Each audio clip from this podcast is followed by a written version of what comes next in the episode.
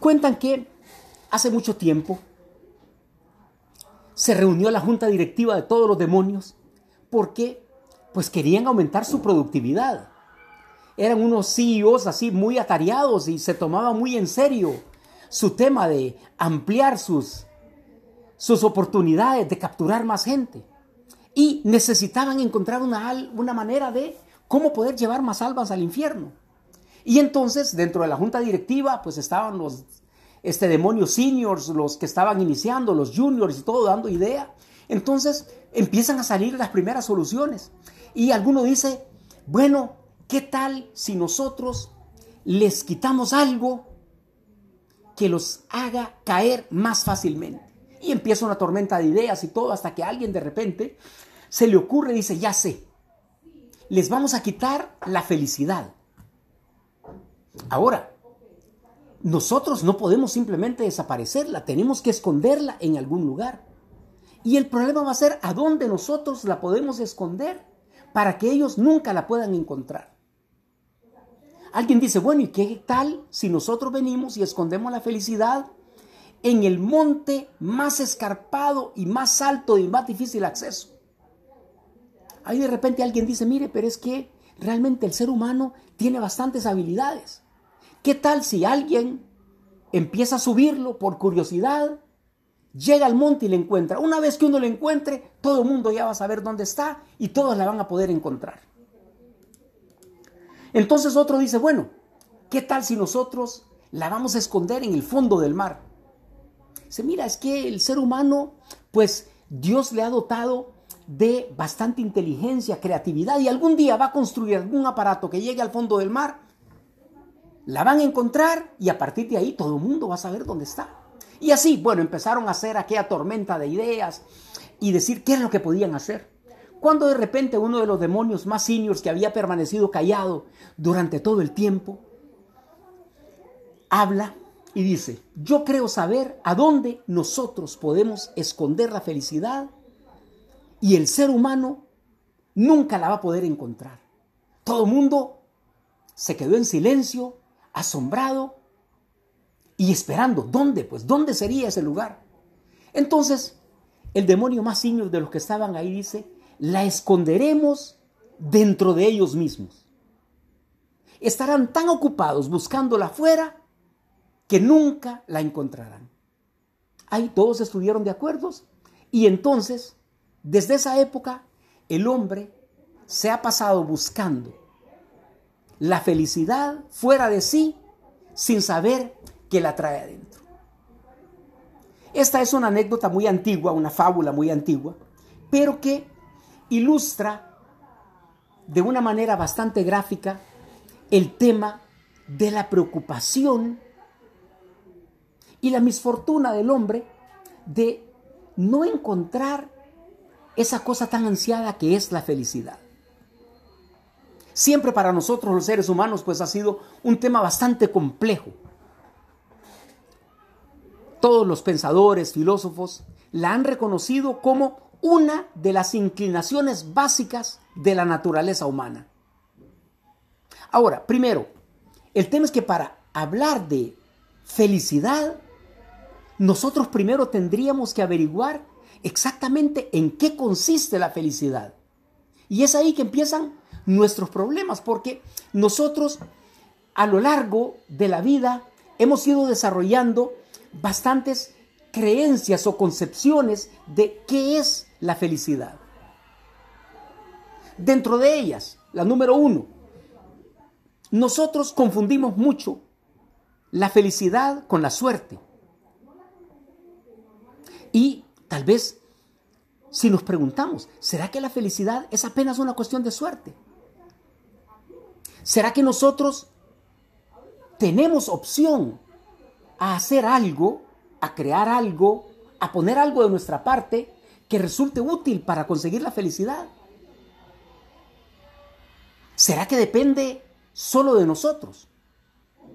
Y aquí el tema lingüístico, como siempre, juega un papel muy importante porque nosotros miramos que la expresión que designa felicidad en la mayoría de las lenguas conocidas está referenciada a la suerte.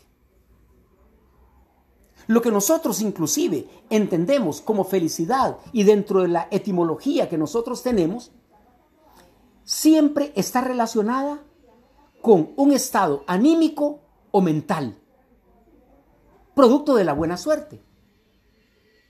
Entonces, ahí, desde ahí empieza a surgir la necesidad inicial que decíamos que tenemos que definirla claramente. Otra de las ideas o concepciones que nosotros tenemos y que muchos de nosotros las poseemos, pero no la identificamos claramente. Apenas esbozamos su idea adentro, pero no paramos para reflexionar exactamente qué significa. Varios pensadores, eh, filósofos, uno de ellos yo creo que fue Fernando Sabater, que la, la puso de una manera más, más clara. Esta idea es que, si bien es cierto que buscar la felicidad es natural para el ser humano, normalmente nosotros carecemos de la confianza de que algún día la vamos a poder encontrar. Entonces, encontrar la felicidad para el ser humano es imposible. Pero, como decía Sabater, es, es imprescindible. Fíjense ustedes en este juego de palabras. La felicidad se vuelve imposible, pero es imprescindible. No podemos vivir sin ella. Entonces, básicamente lo que esta idea indica es que nosotros no vamos a llegar nunca a ser felices, pero estamos condenados eternamente a no dejar de intentarlo. Esto nos recuerda, pues, la, dentro de la mitología griega, la historia de Tántalo. Yo no sé si ustedes la conocen. Él, por sus pecados, por, bueno, en aquella época no se hablaba de pecados, sino que por las atrocidades que él había cometido, él fue condenado a permanecer con una sed y una hambre insaciable, mientras los dioses lo habían colocado en un lago donde el agua le daba hasta la barbilla, abajo de un árbol completamente lleno de frutos. Entonces él estaba con una sed muy grande, pero cada vez que él trataba de bajar la boca para tomar el agua del agua, el agua cristalina que tenía, el agua simplemente bajaba y él no la podía alcanzar. Cada vez que él trataba de empinarse y agarrar uno de los frutos que estaba ahí a su alcance, él no lo podía nunca alcanzar. De ahí viene la palabra en inglés tantalizing, que es del nombre de, de la persona esta de Tántalo. Entonces nosotros sí sabemos y tenemos ese deseo enorme de encontrar la felicidad, pero estamos condenados a nunca obtenerlo. Es como la zanahoria que le ponen al caballo para que corra más, para que llegue a su meta. Para otros autores, la felicidad tiene un obstáculo muy grande. Es incompatible con la idea de la propia muerte. La certeza de que nosotros tenemos que esta persona que nosotros conocemos, esto que nosotros somos, este estado de conciencia que nosotros denominamos como yo, así como yo la estoy viviendo, un día va a morir,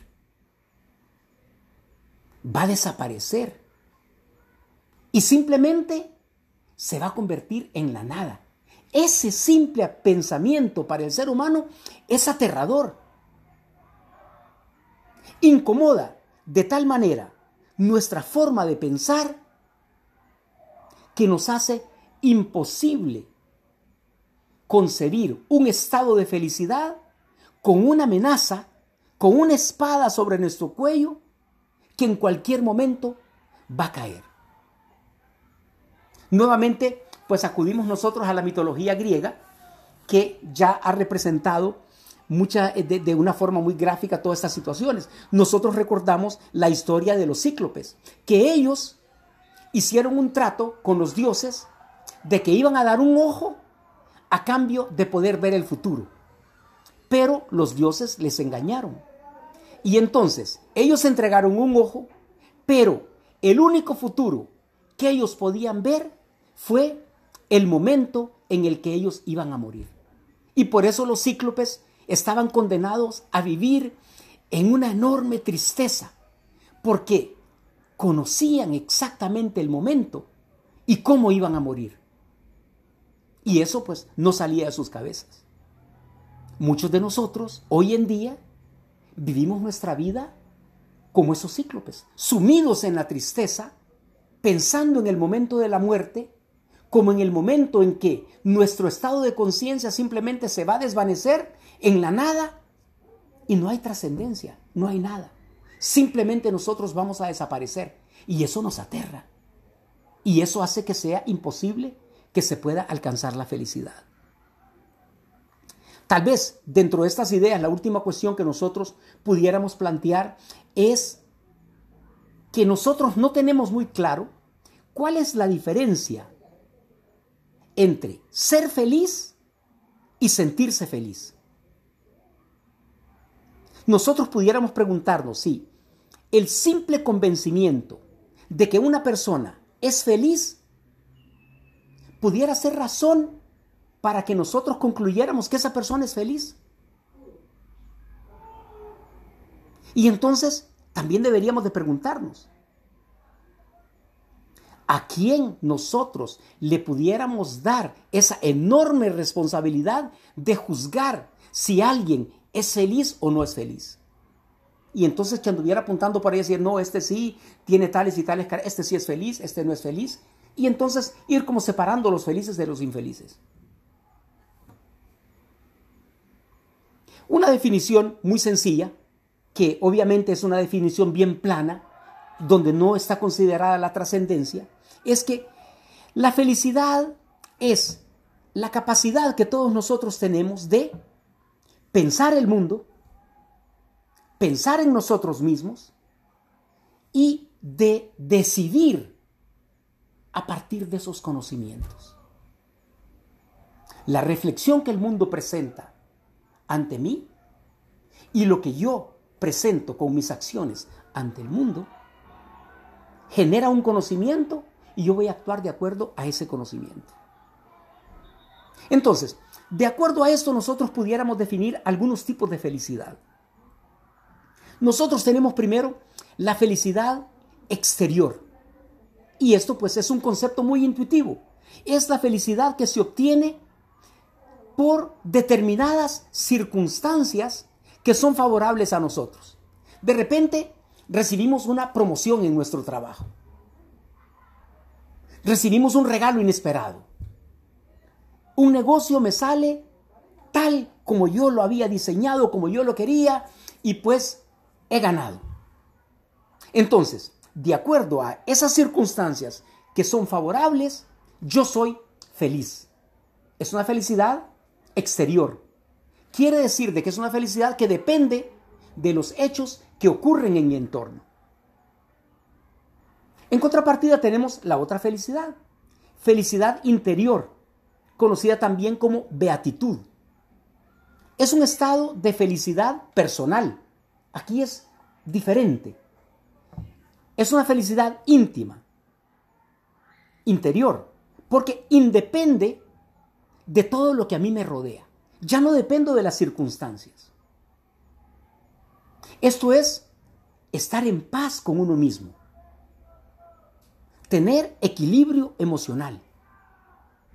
Esta es, por ejemplo, la felicidad a, la que aspiran aquellas personas que utilizan en yoga la meditación para alcanzar un estado que aleja de ellos todas las preocupaciones y luchas internas entonces encuentran dentro de esa paz interior la felicidad, esa felicidad interior, esa beatitud. Luego nosotros tenemos algunas derivaciones de esto, que es la felicidad objetiva. Y aquí objetiva viene porque la felicidad me la va a proveer ese objeto particular de mi deseo, que pudiera ser placer, dinero, poder, etcétera, tantas cosas. Y tenemos también en, en contraposición la felicidad subjetiva. Entonces, ya no es en sí el objeto el que me va a dar a mí la felicidad, sino la satisfacción que yo siento cuando entro en posesión de ese objeto. O sea, no es el objeto en sí, sino que es la satisfacción de saber que yo entro en contacto y en posesión de ese objeto que nuevamente vienen a ser siempre las mismas cosas. Dinero, poder, placer, etc. Entonces, hasta aquí todo lo que nosotros hemos visto son variantes de concepciones de felicidad que provienen de corrientes filosóficas como el nihilismo, el panteísmo, eh, todas las religiones orientales como la práctica del yoga y esto, el materialismo que, o sea, es mucho más reciente, etc. Pero ahora nosotros entramos en realidad en lo que es importante para nosotros cristianos. La definición que más importa. Todo aquello es apenas un marco de referencia. La felicidad que para nosotros importa es lo que se denomina la felicidad perfecta. ¿Y qué es la felicidad perfecta? Es la posesión completa del bien absoluto en grado infinito. Suena difícil, suena como en chino. Pudiéramos caer nosotros en, eh, en la segunda eh, eh, el segundo mito o definición que nosotros teníamos anteriormente, algo que es difícil, que se nos presenta, pero no lo podemos alcanzar. La posesión completa del bien absoluto en grado infinito. Esta es la felicidad atribuible apenas a un ser, a Dios. Y aquí viene la parte que nos corresponde. Esta misma felicidad, en sentido relativo, es la felicidad propia de los seres finitos como somos nosotros. Entonces nosotros sí podemos alcanzar la felicidad perfecta en sentido relativo porque nosotros no somos infinitos ni absolutos. Pero podemos alcanzar esa felicidad perfecta en sentido relativo. Entonces aquí nosotros vemos claramente que algo muy importante dentro de la felicidad perfecta es que no está asociada a un sentimiento ni a una emoción. Y esto es muy importante.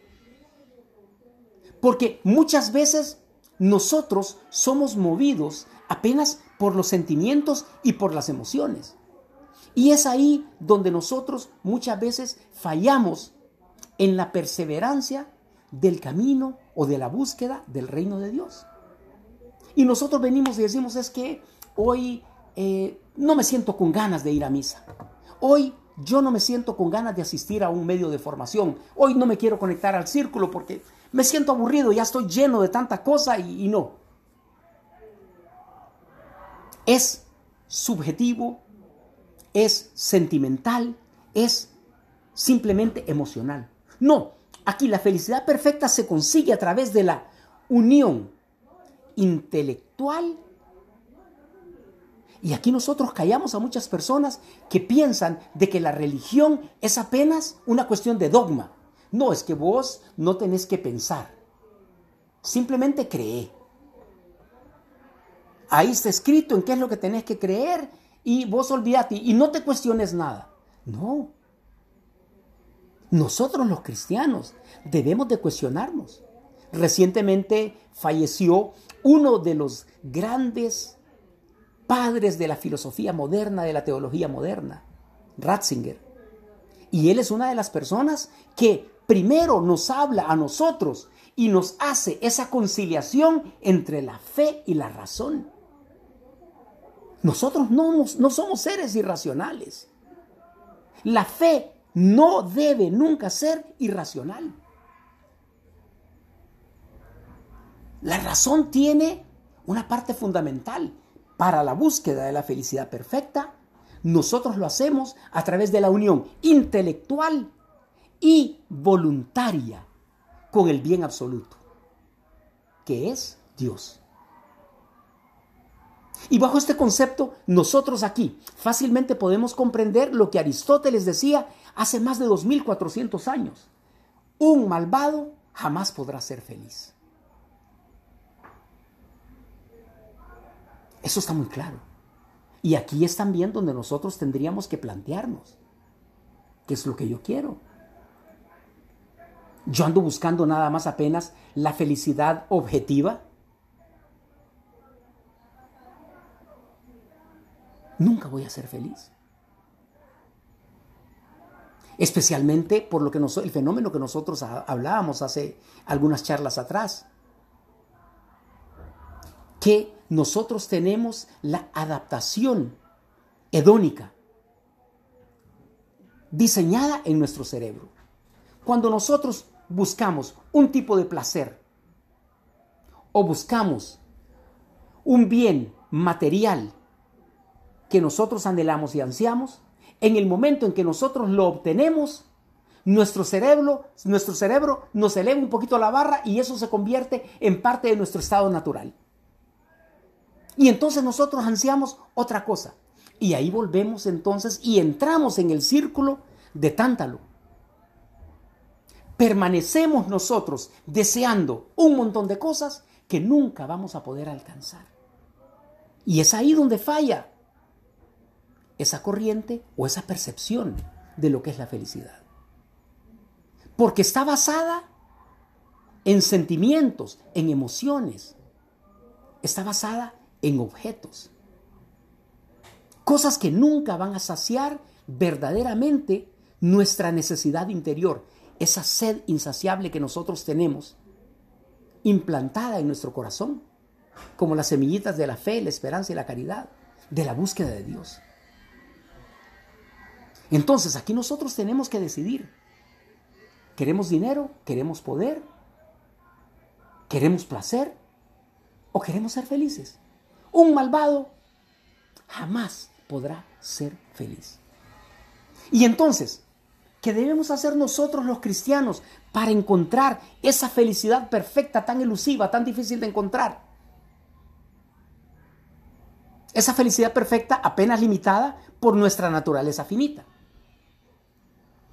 Y aquí, pues la receta se vuelve la misma de siempre.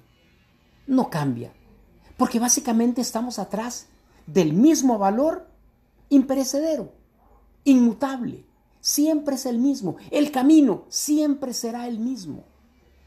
No hay nuevas fórmulas, no hay fórmulas mágicas. Porque solo hay un camino. Porque solo hay un destino. Entonces, ¿qué debemos hacer nosotros? Primero, echar mano de la introspección. Como nosotros hemos dicho en charlas anteriores, nosotros debemos callar el ruido exterior para que nosotros podamos escuchar la voz de Dios dentro de nuestro corazón. ¿Qué nos quieres decir, Señor? Mi oración no puede tratarse única y exclusivamente en todo lo que yo le quiero pedir o lo que yo le quiero decir a Dios. La oración no es un monólogo. Dios, si nosotros hemos acallado el ruido habla dentro de nosotros. Muchos de nosotros estamos aquí escuchando este círculo el día de hoy, porque Dios ha actuado en nuestro corazón y nos pide que seamos mejores personas, que seamos mejores seres humanos, que le busquemos, que nosotros podemos ser felices aquí en la tierra y podemos ser eternamente felices a su lado. Tenemos esas mociones interiores. Permanentemente Dios nos está hablando. Pero nosotros somos muy poco contemplativos. Y por el contrario, no queremos estar a solas con nosotros mismos. Cualquier momentito que yo tengo, pues tengo que encender eh, en mi celular, tengo mi playlist, tengo mis podcasts, tengo todas las redes sociales posibles. No puedo estar a solas conmigo mismo. Hay aquí adentro un gran desconocido que me aterra, que me da miedo, que no quiero escuchar, que no quiero ver, porque no lo conozco, porque no sé quién es, y me da miedo qué es lo que pueda querer. Además de esto también es importante tener un sentido de propósito. Nosotros no podemos ir en la vida sin tener un significado claro, qué es lo que representa para nosotros. Esto solo lo vamos a conseguir cuando nosotros, después de reflexionar, después de evaluarnos, después de vernos a la luz de la mirada amorosa de Dios, si nosotros consideramos que nuestro trabajo es algo importante, que es algo valioso, eso le da significado a mi vida, que no es apenas un instrumento para sobrevivir. Yo no trabajo única y exclusivamente para satisfacer mis necesidades básicas. Yo no sigo a Maslow, yo sigo a Dios. Aquí no se trata de ir escalando dentro de esa pirámide. Y entonces voy buscando y en ese caso todo se vale. Cualquier medio es lícito. Porque en realidad lo más importante para mí dentro de mi trabajo es satisfacer mis necesidades básicas. Yo soy mucho más que eso. Mi alma vale mucho más que eso. Y cuando no hay un alineamiento dentro de mis valores y aquello que yo hago, jamás voy a poder tener paz. Si yo sé que dentro de mi trabajo yo estoy haciendo cosas que no son lícitas para ganarme la vida, jamás podré tener paz, jamás podré ser feliz. Eso lo tengo que tener muy claro. Yo no puedo pensar en una ocupación profesional solamente como un instrumento para satisfacer mis caprichos. No podemos tampoco dejar de lado el esfuerzo deliberado por nutrir las relaciones con las otras personas que nosotros consideramos significativas en nuestra vida. Y yo hago énfasis en deliberado, porque significa que no es que nosotros vamos a usar el tiempo que nos sobra para alimentar esas relaciones. Eso sería tanto como dejarlas al acaso como que bueno, si yo vivo con mis papás y entonces cuando yo llego, pues ahí me los encuentro y qué tal y cómo fue tu día, qué te fue y todo, ahí aprovecho para estrechar la relación con aquellos seres que yo amo. ¿Cuándo fue la última vez que yo me paré y le dije, aquella persona especial en mi vida, vamos a almorzar juntos, vamos a tomarnos un café, vamos a platicar, te amo, me gusta estar contigo. Cuando de corazón, no como una fórmula social que le pregunto, ¿y cómo vas? ¿Y cómo estás? Traducción, hola. Gusto en verte, saludos. No más. Cuando yo paré realmente y dejé parte de mi tiempo para cultivar esas relaciones. Santa Teresa a nosotros nos decía, y cuando le preguntaban a ella si dar limosna y dar muy poco en realidad no es limosna, ¿hasta cuánto nosotros deberíamos de dar? Hasta que duela. De tu tiempo. ¿Cuánto sería una medida para poder dar de tiempo que sería hasta que duela?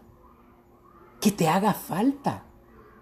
Que digas, paré de hacer esto, que es importante, porque lo otro es más importante para mí. E hice una opción y paré en ese momento.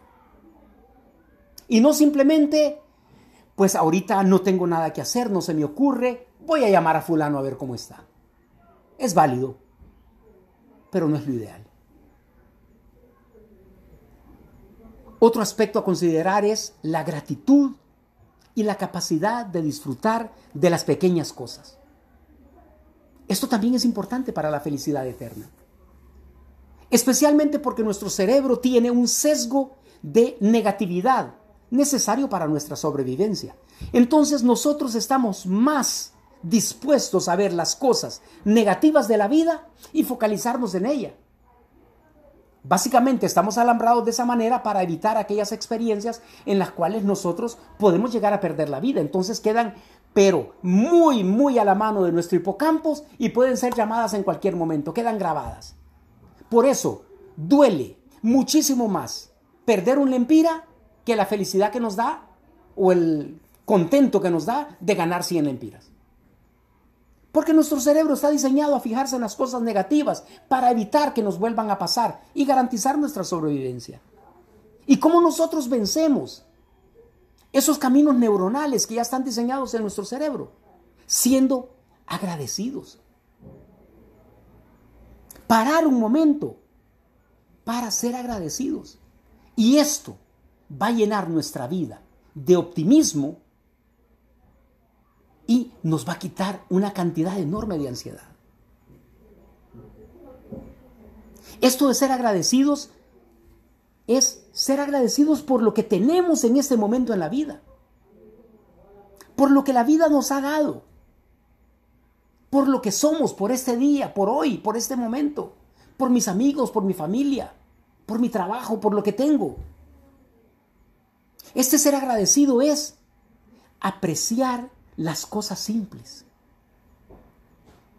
¿Hace cuánto tiempo nosotros no apreciamos una buena comida? Ese simple concepto de fast food lo tenemos nosotros metidos aquí. Comemos deprisa.